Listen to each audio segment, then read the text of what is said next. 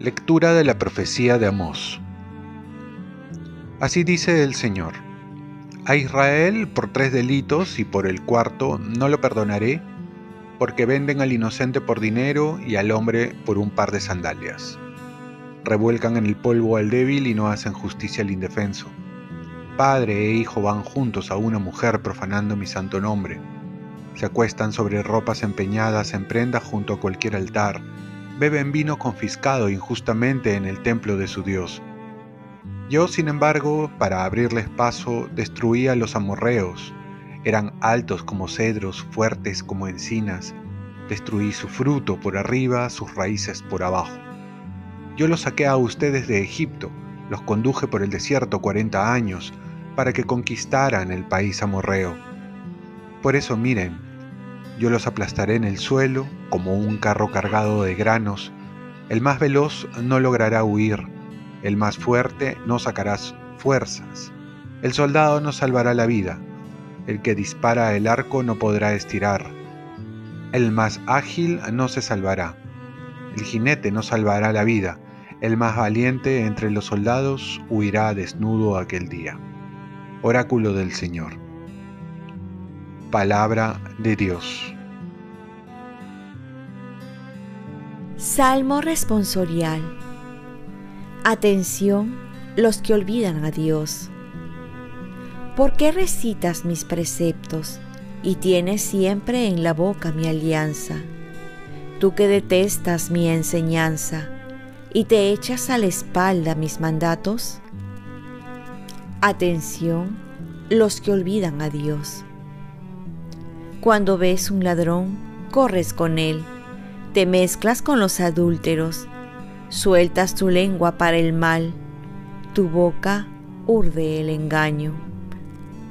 Atención los que olvidan a Dios.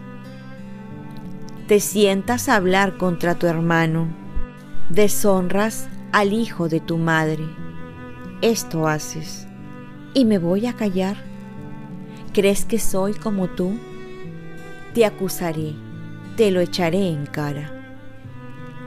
Atención los que olvidan a Dios. Atención los que olvidan a Dios.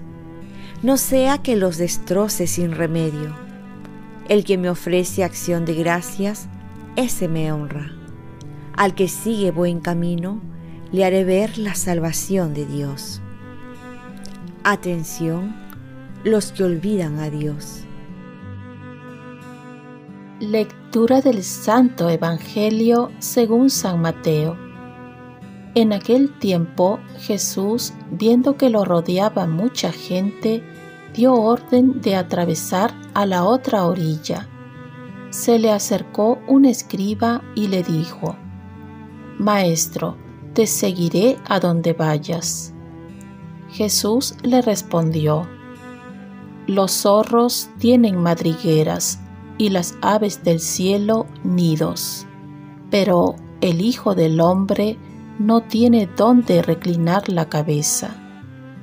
Otro, que era discípulo, le dijo, Señor, déjame ir primero a enterrar a mi Padre. Pero Jesús le respondió, Tú sígueme y deja que los muertos entierren a sus muertos. Palabra del Señor. Paz y bien. Seguir a Jesús es prioridad y nuestra recompensa es el mismo.